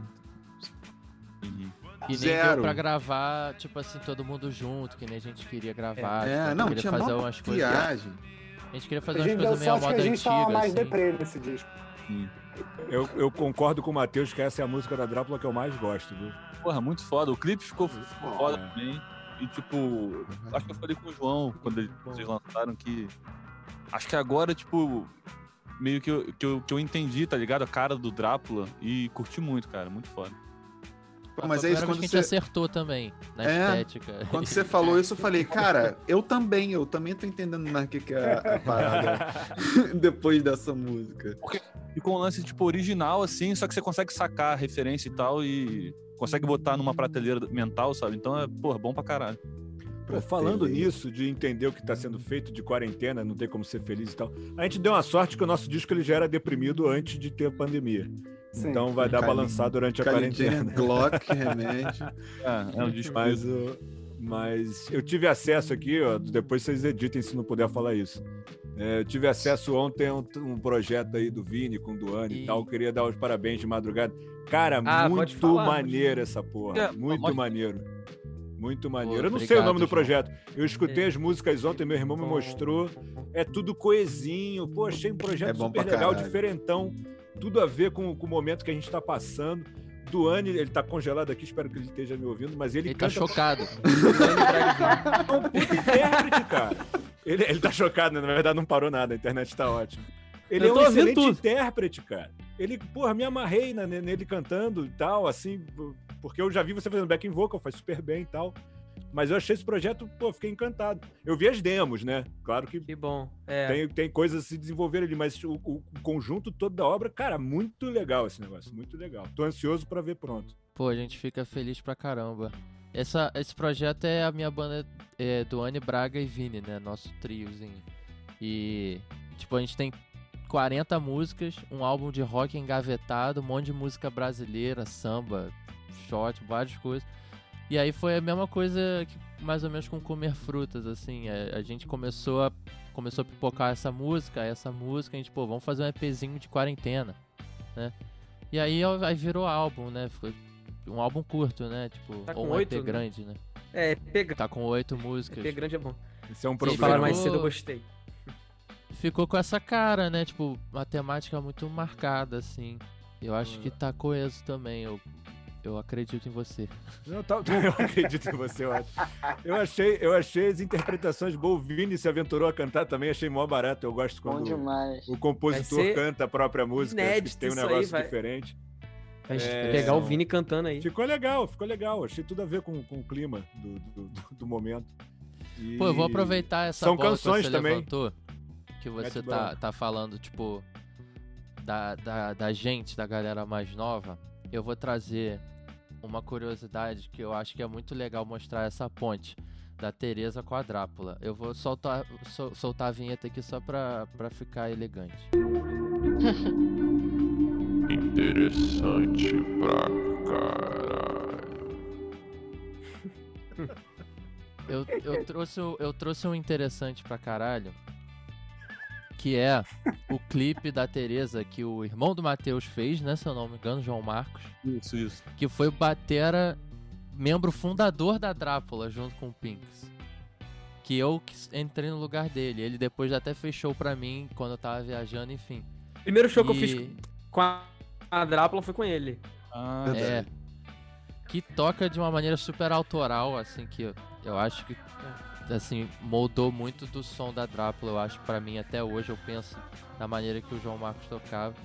E aí esse clipe de vocês, que eu apareço, o, o, o Gustavo, né, o irmão do João, muito amigo meu, igual o, o João Marcos do Pinks, né? A gente tem essa coisa do irmão mais novo de vocês ser da nossa idade.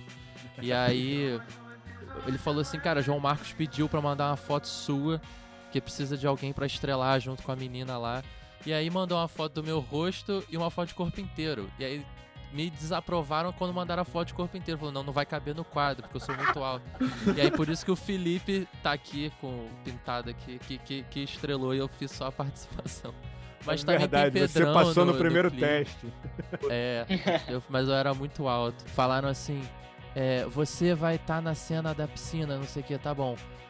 Alguém falou assim: leva ele lá pra, pra botar roupa, não sei o que. E aí eu fui pro quarto, sei lá, do mullet, não sei, fui pro, pro banheiro assim. Com a moça que eu nunca tinha visto na vida, e eu, sei lá, com qual cara de 14, 15 anos que eu tinha, sei lá. E aí, tipo, pra ela botar a tatuagem em mim num banheiro e, tipo, foi muito constrangedor, sabe? eu não sei Eu sozinho com uma moça de- sem camisa pra ela passando coisa, assim. não- foi muito constrangedor. Enfim, esse clipe marcou a época. Eu queria que o João contasse a história do ônibus desse dia. Isso aí é outro trauma, cara. Eu voltei, a gente fez essa festa aí. Quantos jovens tinham ali de figurantes? Ah, né? tinha a minha Cabeçada, turma né, inteira, cara? mais uma galera da turma Umas do 30 Pedrão. pessoas que a gente fretou um ônibus. Aí, porra, o... a gente. A, a bebida, assim, nem tinha muita bebida. Mas tem uma galera que infiltrou ali, ó. É, é, A gente não sabe uma como. vodka, não sei. A gente, a gente, a maioria das garrafas, na verdade, era tudo de coisa, coisa antiga que ficou na mala do meu carro. Aí eu sei que tem uma galera que ficou muito bêbada, né? Mas isso não tem nada a ver com ônibus, eu tô enrolando.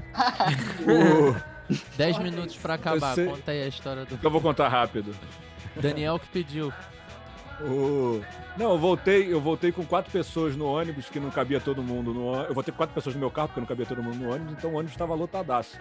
E foi, eu não sei por que, que a gente chegou nessa, nessa conclusão, mas que o Rodrigo ia ser o responsável pela juventude voltar para casa. Ele é mais jovem. cara, o- eu voltei, Pedrão até voltou de carona comigo. É, eu cheguei e o que a gente tinha combinado era o seguinte, para as pessoas passarem o endereço delas e o motorista ia deixar na volta, ia deixar as pessoas no endereço delas. Só que deu uma merda, porque teve uma galera que não botou endereço, aí misturou com quem botou endereço, não lembro exatamente o que, que era, que deu alguma confusão, começaram, alguém me mandou uma mensagem dentro do ônibus, assim, pô, não vão deixar no endereço? Aí eu falei assim, não, o combinado é que vai deixar no endereço. Aí me liga o Rodrigo puto. O que, que você tá falando com as pessoas dentro do ônibus aqui? Na hora que eu consegui organizar tudo, você fala que tem que deixar. no- O cara falou assim, pô, o João me mandou uma mensagem falando que é pra me deixar na porta de casa. Eu tinha acabado de traçar a rota aqui com o motorista nova, não sei o quê. Aí tava esse estresse, eu falei assim, pô, Rodrigo foi mal, não sei o quê. Aí, cara, eu já tinha chegado em casa. E ele, puto, não sei o que lá, ele falou assim, peraí que vai dar merda aqui. Eu falei assim, onde é que você tá, Rodrigo? Eu, falei, eu tô chegando em, é, em Caraí. Eu falei assim, peraí que vai dar merda aqui. Aí ele desligou o telefone. Instantane... Eu já tava na, na, no- na minha casa, em Caraí. Aí, instantaneamente, quando ele desligou o telefone falando que ia dar merda, veio um daqueles barulhos de acidente de carro. Tipo, Ah, não. blá, blá, blá, tipo, caralho, um negócio muito, muito alto e longe e na altura onde o Rodrigo tava, sei lá. Aí eu assim. Aí eu liguei de novo, ele tinha acabado de falar comigo. Eu liguei de novo, foi direto na caixa postal. Falei assim, puta, fudeu, morreu. Matou toda a juventude. E a gente vai responder por isso, vai todo mundo ser preso. 40 adolescentes. 40, morreram. 40 adolescentes morreram. Imagina a manchete no G1, cara. Mas aí, na verdade, foi uma pancada de algum carro que fez uma. que fez uma. Um barulho muito alto. Caralho. Cara, você falou esse negócio de G1, a gente fez uma, uma fake news antes de ser moda. A gente pegou o, o- Mudou o HTML pra mudar as Mudou o coisas. do- HTML do... G1 e falou assim: banda faz clipe em cobertura e a polícia prende o guitarrista. A gente inventou uma notícia: a festa sai do controle e a polícia prende o guitarrista e tal. E era claramente uma fake news, assim, bastava você perder 30 segundos lendo. Foi pra divulgar o clipe, esse clipe aí. Mas teve uma galera que acreditou. Vinícius tá preso, sei lá. Não lembro porque que a gente prendeu. E eu queria agradecer abraço pra vocês demais por ter topado, por contar, dividir todas as histórias aí. E sei lá, fala aí o que, que vocês querem falar pra terminar. Alguma Ah, dica cara, pra agradecer banda a vocês, independente? Agradecer a vocês, sinceramente. É, é legal vocês agradecerem a gente, mas obrigado por ter convidado a gente pra conversar. Tem um tempo que a gente não conversa de banda, por isso que a gente deve estar enferrujado pra caramba. Só com nós mesmo. Hã? A gente tá carente. Sim, bastante. Falou. A gente marca o segundo. Vamos marcar Ó, o. semana que vem vocês vêm de Parte novo. 2. Vambora. Aí seis blocos. Semana que vem eu tava querendo fazer um, um compilado das histórias do show em Santos. Aí vocês podem vir contar de vocês.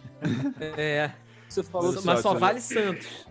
Vai na vai prefeitura de. Santos, isso. Isso é, isso é propaganda negativa da cidade. Dois Hulk. Oi, o que, que o Matheus É, falou? foi com o Matheus Huck ele, que pra eles passarem esse perrengue Pô, cima. eu, eu vejo Santos, direto, né? cara, no, no Instagram lá do Matheus, eu acompanho ele, muito foda, cara. É. Ah, pô, Mas a valeu, parada- Matheus. É muito É maneiro. porque né? nossos perrengues em Santos, nenhum deles teve a ver com. Nem com o Matheus, coitado, nem com o Santos também, coitado de Santos. Eu, eu acho que foi mais uma série de eventos, assim. Então, É que- semana Não que vem. não Planetas alinharam, que né? tem- A, a gente pode deixar isso pra quando a gente for falar de Santos, mas talvez a cidade tenha uma ou outra coisa a ver, sim. Ah, zica. Um ponto Mas- importante é que as coisas lá são meio mal sinalizadas. Eu acho isso um, um recado pra prefeitura aí. A crítica. É isso, prefeito construtiva aí pro assistindo a gente. Alô, Prefeitura de Santos! Ó, eu sei que vocês estão assistindo aí da Prefeitura de Santos, o pessoal interage comigo aí nas redes sociais e tal, pô. Fica o recado aí. Ah, Dá uma ajeitada nas placas aí dos avisos. Mas então, gente, eu só queria é, falar, terminar falando que eu conheci vocês sendo fã e hoje eu posso falar que vocês são meus amigos. Eu fico muito feliz de disso acontecer e da gente poder ter essa relação, porque eu realmente admiro muito vocês como artistas e vocês como pessoas. Então, obrigado por terem participado aqui. E eu. Tem CD dos caras, velho. Tem CD dos caras, velho, autografado e tudo aqui, ó. A cintura. Porra, cara. Mas é isso, a gente marca a parte 2 aí e continua esse papo, que eu tava com Quando saudade sair o de bater álbum, esses pô, vocês voltam. Digo bora. Caralho. É Cara- verdade, quando saiu o álbum. A gente também curte muito, cara, o que vocês estão fazendo e também eu acompanho, tipo, sempre acompanho o Drácula, acompanho também. Quero saber agora desse projeto novo aí do Vini. Pode vazar, manda o link aí, eu vou mandar lá. E, tipo, eu acho que tem uma cena nova que, que tá muito maneira e que a gente quer. A gente vai tentar também voltar a fazer parte, cara, porque agora a gente tá independente de novo e esse CD que a gente tá é muito autoral, né? Então acho que. Quem sabe. Foda falar. É triste falar disso hoje em dia de show, mas, pô, seria foda tocar com Drácula e. Ô, isso é foda. Com certeza. Só Vou chorar. Caralho, cara, de marcar uns shows. E Não, isso vamos. que vocês estão fazendo aqui de DrapoCast, de como é que vocês estão fazendo conteúdo na- nas redes sociais. Esse negócio de mudar também o. o- fazer a, a música nova que, porra, não tinha a ver. Tem a ver com a, o momento que não tem mais a ver com a- as músicas que estavam fazendo. Enfim, me embolei aqui. Mas vocês estão tão de parabéns com tudo que vocês estão fazendo, cara. É muito legal Sim. ver a. A gente acompanha a, a, a crescente, né? A, a estrada aí que vocês estão percorrendo. E é muito bacana ver para onde vocês estão indo e aonde vocês já chegaram. Porra, Pô, isso é muito. Deixa a gente Valeu, lisonjeado mesmo. valeu demais. E agora a gente vai lá pro grupo de WhatsApp, né? Que aí a gente pode. a gente pode falar Agora a mal das que não pessoas. podia falar aqui. Ah, aí, aí vira o proibidão. É É, estranho fazer isso porque todo mundo é amigo, né? A gente geralmente toma cerveja junto. enfim. É. Eu tô com a saudade disso. Pô, daqui a pouco a Agora, gente faz uma agora a outra. chamada só pros assinantes, né? Só per view. Só ah, agora é tá no Cine. Privé. Ah, depois das 11, Cine Privé. É só assim.